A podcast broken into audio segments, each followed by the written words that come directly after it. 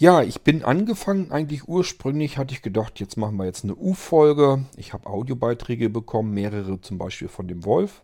Und äh, da stand wieder nichts dabei. Ich habe keine Ahnung, ob es Fragen waren oder Audiobeiträge für eine U-Folge, sondern bin ich einfach angefangen, ausgehend davon, dass wir eine U-Folge haben, habe ich aber festgestellt, Wolf hat eigentlich nur Fragen gestellt. Das heißt, es ist eine weitere F-Folge und somit haben wir jetzt eine zweite F-Folge hinten dran. Und für die U-Folge muss ich mal gucken, wie viele Audiobeiträge überhaupt noch übrig bleiben. Dann kommt die dann dahinterher. Fangen wir also mal an mit den Fragen von Wolf. Wir starten in eine weitere F-Folge.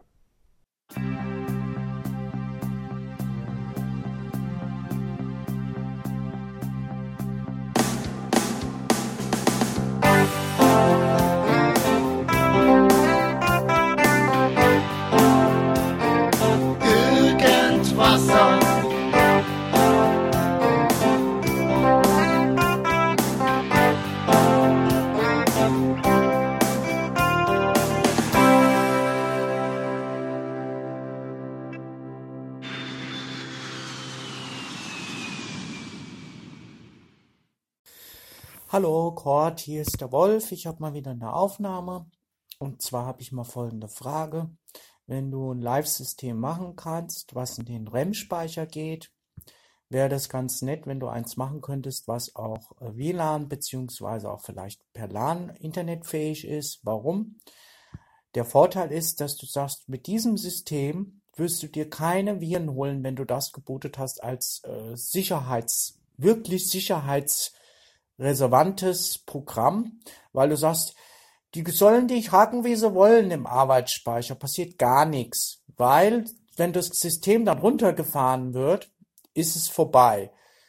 Jetzt ist die Frage, wenn du dieses Notfallsystem hast, was du ja jetzt als Sicherheit hast, ob du noch einbauen könntest, dass man auch per WLAN beziehungsweise Internet unterwegs ist, beziehungsweise wie müsste man sich das dann anschnirkeln, weil du gesagt hast, das Programm kann man auch verbinden, verbinden damit, dass man die Hardware-Treiber dann mit reinnimmt, dass man damit WLAN-fähig, internetfähig, ob LAN geht. Und das heißt, dass du sagst, das System ist, ist, ist sehr sicher, weil du über den Arbeitsspeicher dir nichts holst. Solange du wieder runterfährst und in dein eigentliches Betriebssystem bootest, passiert gar nichts. Ob das möglich wäre, beziehungsweise ob von diesen, was im Arbeitsspeicher dann drinne ist, ob da es auch möglich wäre, notfalls über einen Stick wenigstens den als Datenquelle dann zu nutzen. Sprich, wann bootet ein System? Das wäre dann auf dem Stick in dem Sinne, auch wie so ein Live-System logischerweise. Das bootest in den Arbeitsspeicher rein, kannst dann aber auch notfalls sagen, du kannst auch einen Stick dranhängen und den oder irgendeinen Speicher für den Max eine Festplatte sein und sagen, damit kannst du notfalls ins Internet noch gehen oder kannst notfalls auch deine Sachen noch machen, ähm, wie E-Mails und so weiter gucken übers Internet, musst dich dann halt direkt da einloggen. Aber das ist ein System, erstens, wenn du gar keins mehr hast, wenn du sagst, jetzt Festplatte ist jetzt zum Beispiel bei dir, weil du sagst, die muss ich erstmal checken, ich weiß nicht, was damit ist oder irgend sowas. Oder du sagst, ich ziehe gerade eine neue zusammen, weil er die, die ähm, und er soll die bitte nicht nutzen, wegen weshalb auch immer. Und dann könnte er dann, dann würdest du sagen, das ist das top sichere System, weil sobald du runterfährst, ist ja der Arbeitsspeicher gelöscht und das System, egal ob das ähm, verrotzt ist, ist nichts mehr drin. Und ähm, notfalls konnte man dann halt auf den Stick, dass man sich da irgendwas dann auch noch speichern kann, das dann als Speicherphänomen nehmen. Wäre das möglich? Fragezeichen. Punkt, Punkt, Punkt. Bin mal gespannt. Bis denn. Ciao.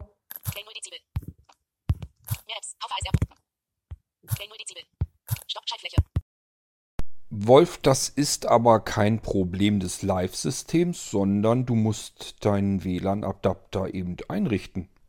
Das kommt drauf an. Wenn ich zum Beispiel drüber nachdenke, wenn du, es gibt welche von, ähm, oh Mann, wie heißen die denn noch?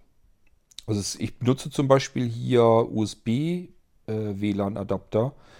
Äh, äh, ganz spezielle, bestimmte, die sind in Windows integriert, so dass man sie gleich benutzen kann. Ähm, ansonsten musst du eben den Treiber installieren. Und das kannst du mit dem ähm, automatischen Treiber-Import-System machen. Dann ähm, integriert er dir die Treiber, die du auf irgendeinem Laufwerk liegen lassen kannst. Das spielt ja keine Rolle, wo die Treiber äh, sind. Die werden dann integriert beim Start. Der Start des Live-Systems dauert dann zwar länger, aber nichtsdestotrotz würde dann gehen. Ähm, also das Live-System, das ist ein Windows. Es läuft ganz normal. Du kannst damit arbeiten, du kannst damit im Internet surfen und alles.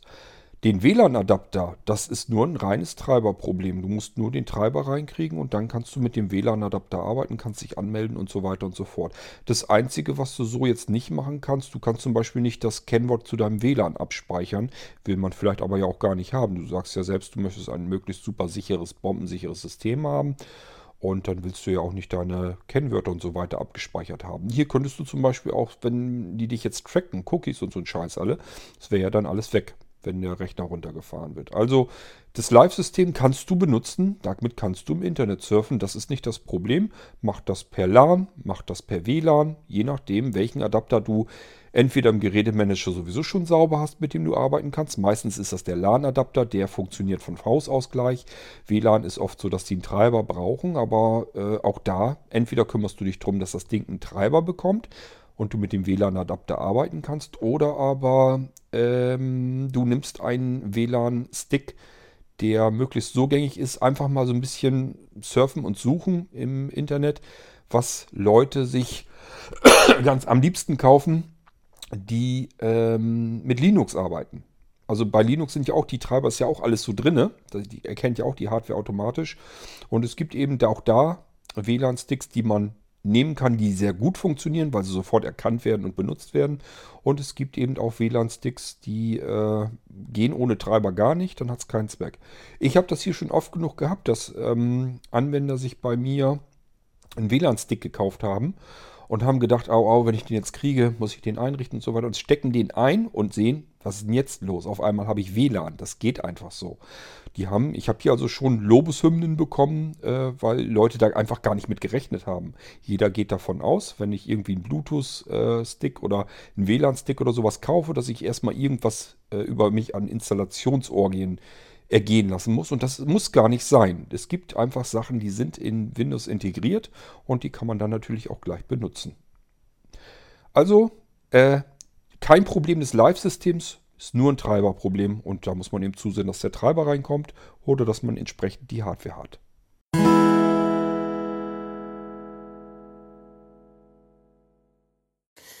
Hallo Cord, hier ist nochmal der Wolf. Ich habe auch nochmal was verpeilt zu fragen. Ich habe ja den Molino Live. Wie mache ich denn denn das da, wenn ich die WLAN-Treiber mit einbinden möchte, dass die mit drinne sind, dass ich die in dem Live-System, das als Live-System beziehungsweise Notfallsystem zum per Internet sicherheitshalber benutzen könnte.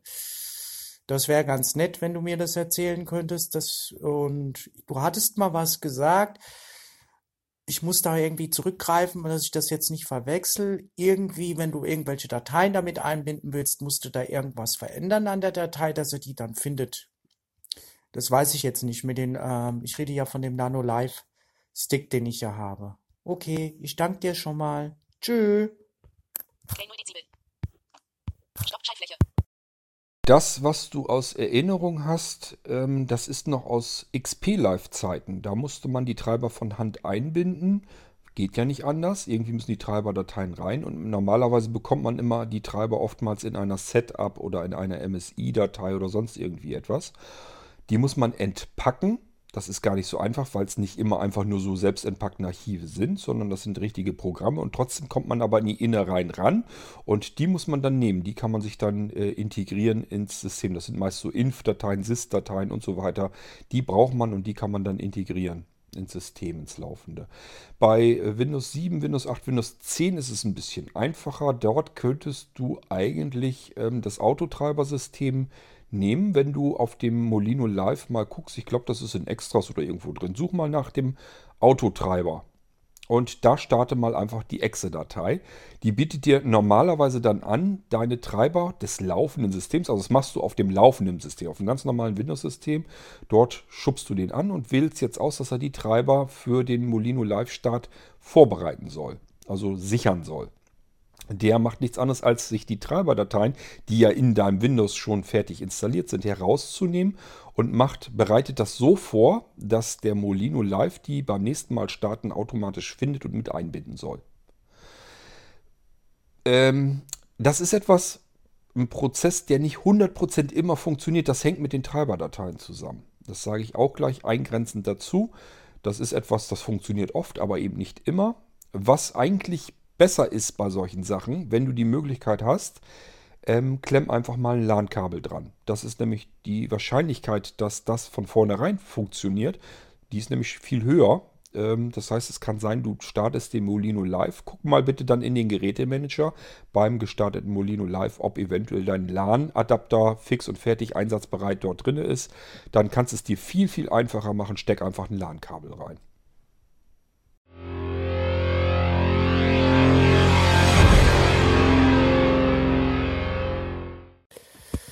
Hallo Kurt, ich frage mal was, was alt, aber auch neu ist mittlerweile. Bei Laptops gibt's das, bei Rechnern frage ich jetzt mal auch, ob es das da auch schon gibt und zwar generell ob es das bei Laptops auch noch gibt und ähm, ja, viele ähm, sind ja jetzt so mit Klappen. Das heißt, du kommst an die Speicherphänomene leichter ran, hast da nicht die, die große Schrauberei. Ich weiß jetzt nicht, ob das mit Schaltern ist oder mit einer Schraube, glaube ich, muss man lösen. So wurde es mir mal im Computerladen gesagt. Und sowas wäre ja dann praktisch, wenn man sich zum Beispiel jetzt ein Notebook kauft, ZB, und hat dann so eine Klappe dran für die, die, die separate extra Festplatte und könnte die dann so raus und rein immer machen, um die jetzt mal zu ähm, leichter zu klonen oder mal generell rauszunehmen oder eine andere reinzumachen. Und da ist die Frage, ob sowas ähm, bei dir auch schon im Angebot gibt oder ob du sagst, das ist so wie mit allen, das ist spezifisch. Also wenn jemand danach fragt, musst du danach gucken. Also wo es mir gesagt wurde, das fällt aber für uns aus, weil die springen auch den Rahmen, also 2000 Euro aufwärts bis 1000, wenn man Glück hat, sind die Gamer, die das können. Ich habe ja ein Gamer-Notebook, aber das hat keinen Sinn, warum ich mir einen Gamer gekauft habe, sondern das war damals einfach wegen der Größe, weil ich den Nummernblock haben wollte per Tastatur und ein mattes Bildschirm. Das war damals ein Problem. Gab's nicht. Daher. Aber ähm, bei mir geht eine Festplatte raus. Ich muss halt in den Akkuschacht zwei Schrauben lösen und kann dann ähm, entweder an den Arbeitsspeicher beziehungsweise an die Festplatte. Und mit so einer Klappe, wenn man sich mal einen Rechner holt, ist es natürlich viel, viel, viel äh, schöner, ja, einfach an die Festplatte rein und raus zu kommen. Und gibt es sowas überhaupt? Weil ich habe dir glaube ich, auch mal erzählt oder generell auch festgestellt, ich war ja mal im Computerladen, egal was du ausgibst, ja, zu 99, also 90, nee, 99 Prozent sind ja alle nur noch mit festen Festplatten. Das heißt, die sind fest verschweißt. Das heißt im Prinzip, wenn du sagst, die Festplatte ist kaputt, da sagst du, oh, warte mal kurz, ich muss mal gucken, wie alt das Gerät ist. Ja, kannst wegschmeißen. Wie? Ja, gibt's nichts mehr. Ich komme an die Festplatte nicht ran. Und ähm, gibt's überhaupt noch ähm, im Notebook-Bereich Rechner ganz schwierig. Das sind ja dann ältere Modelle, oder? Wo du an die Festplatte rein und rauskommst und dann halt dieses Klappensystem wenigstens eine Klappe. Also es gibt GEMA mit sieben Klappen, da kannst du M2 7, M2 oder so oder ähm, reinpacken. Äh, das wäre ja ein bisschen zu viel, aber eine M2 ähm, zusätzlich wäre dann natürlich top, weil du dann sagst, ja, kannst du wenigstens noch eine Platte reinmachen oder sagen wir mal, wenn man noch zwei Klappen hat, wäre noch besser. Dann hast du nämlich die Backup-Geschichte auch schon mit drin. Sind halt Backups, wo ich dann auch warne, weil die halt dauerhaft im Einsatz sind. Aber es sind trotzdem wäre es eine gute Sache. Festplatte rein und fertig ist. Ob das dann mit einer Riegelung geht, das wäre dann am einfachsten. Oder einfach mit einem Schräubchen. Dann hat man nicht so viel Arbeit. Weil du weißt ja, mit meinem Nano, den habe ich mir ja mal bös versaut. Ne? Da fällt es einmal drunter auf die, ähm, wo war das? Auf die äh, Chip, auf den Chipsatz und dann war es das schon eventuell. Ne? Okay, ich danke dir für Input, ob du da aufgeklärt bist, ob es überhaupt noch was auf dem Markt gibt, weil es ist schwierig. In alten Modellen ist klar, dass man da eventuell noch was findet, aber mit so Klappen, das wäre eine Idee.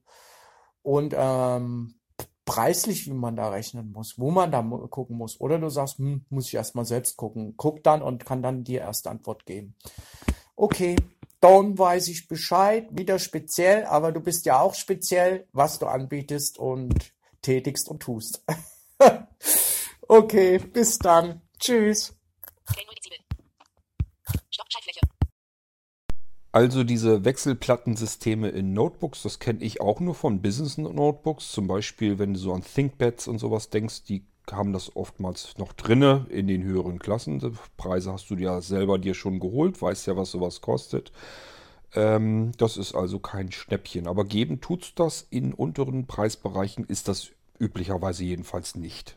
Ähm, Wenn jemand sowas haben will als Wechselplattensystem, dann bauen wir das in der Regel selbst und gucken dann einfach, dass wir ein Notebook nehmen, wo man das äh, DVD-Laufwerk rausnehmen kann, so wie du das ja auch schon kennst, wo dann einfach ein Schacht reinkommt, dass man da eine Festplatte reinstecken kann. Mittlerweile das, was du meinst, was verschweißt ist, das ist der SSD-Speicher. Da ist oftmals mittlerweile ein SSD-Speicher in Notebooks drinne. Ähm, verschweißt würde ich so nicht sagen. Normalerweise, ich kenne es so, dass man auch diesen Speicher auswechseln kann. Der ist verschraubt. Der ist eigentlich nicht verschweißt oder geklebt.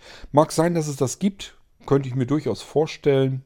Ähm, in den billigeren Geräten auf jeden Fall. Also das, was du jetzt so ähm, in den unteren Preisklassen kaufst, ähm, wo alles im Prinzip so fix und fertig drin reingestopft ist, das ist alles eine Platine. Und da schmeißt du eigentlich den kompletten Computer weg. Das ist vollkommen richtig. Das sind diese ganzen ähm, Convertibles, die draußen sind und so weiter, die haben das meistens. Das macht man, um auch das ganze Gerät so klein, leicht und flach wie möglich hinzubekommen.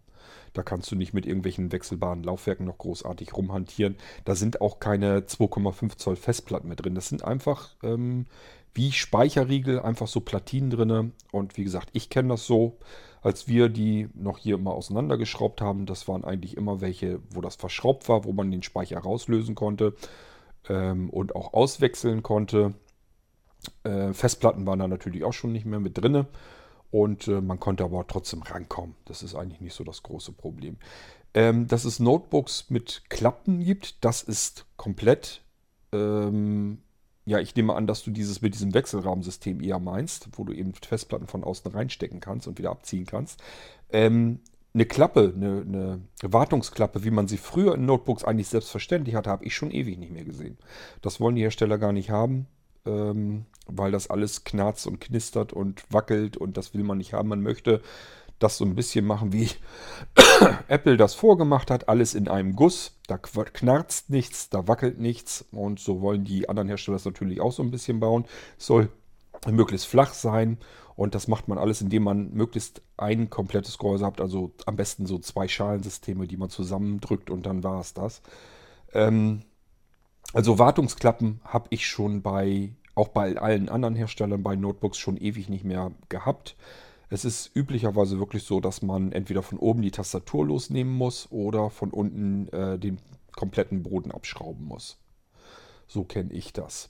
Ähm ja, ansonsten kann ich dir da so nichts weiter zu sagen. Ähm ich sag ja, diese Wechselsysteme, das kenne ich auch nur, wenn man das so fertig haben will vom Hersteller aus Business Notebooks. Da kommt das eher mal vor, dass man die Platte rausziehen will und gegen eine andere vielleicht austauschen will.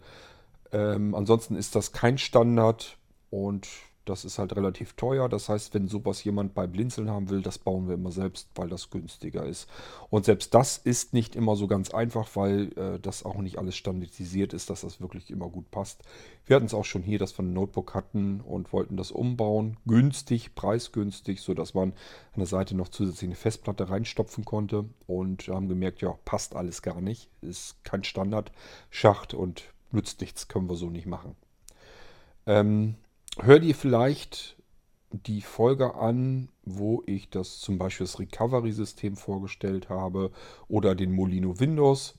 Ich bin der Meinung, das funktioniert eigentlich genauso gut und dann ist, spielt das überhaupt keine Rolle mehr, was eingebaut ist. Dann kannst du einfach sagen, wenn du ein anderes Windows mal haben willst, ein anderes Betriebssystem oder überhaupt generell einfach ein anderes System auf demselben Computer starten willst, Stick rein.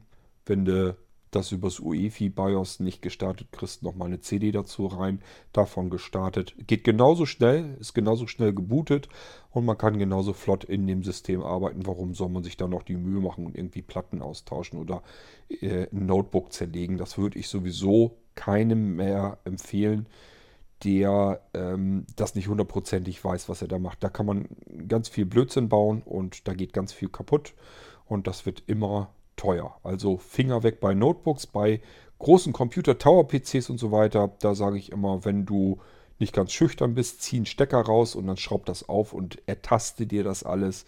Das ist kein Hexenwerk, was da eingebaut ist. Aber bei Notebooks würde ich es genau andersrum machen, würde ich sagen, wenn du nicht gucken kannst und dich sowieso schon nicht sicher fühlst, lass die Finger davon. Ich tue es mittlerweile ja auch.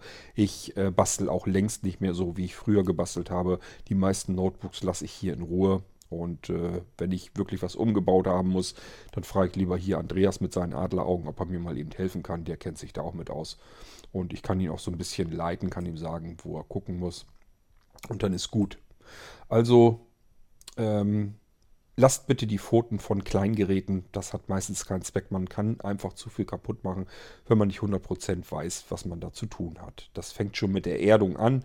Macht kaum ein Bastler, dass er sich irgendwie erdet. Und ja, dann muss er nur elektrisch aufgeladen sein.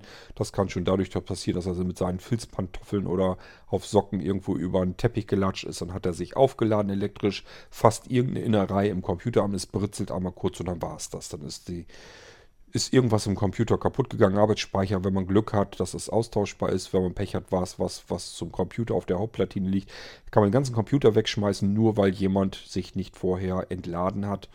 Ähm, und schon ist alles im Eimer. Also Finger davon lassen, sonst wird es teuer.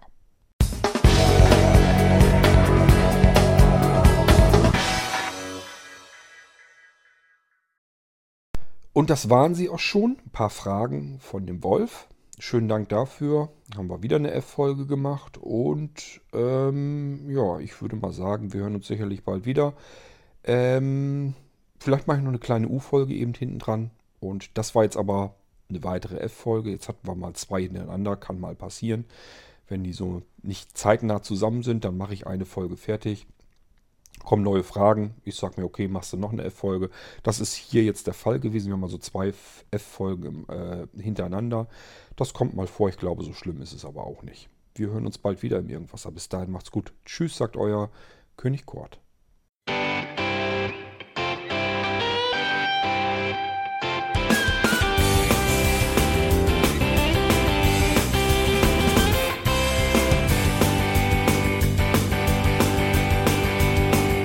Du hörtest eine Produktion von Blinzeln Media. Wenn du uns kontaktieren möchtest, schreibe eine Nachricht an podcast.blinzeln.org oder über unser Kontaktformular auf www.blinzeln.org. Blinzeln schreibt man in unserem Fall übrigens immer mit einem D in der Mitte. Sprich unter 05165 439 461 auch gern einfach auf unseren Podcast Anrufbeantworter. Dann können wir deinen Audiobeitrag in einer unserer nächsten Sendungen verwenden. Für Lob, Kritik und eine Bewertung bei iTunes danken wir dir und freuen uns, wenn du auch bei unserer nächsten Sendung wieder mit dabei bist.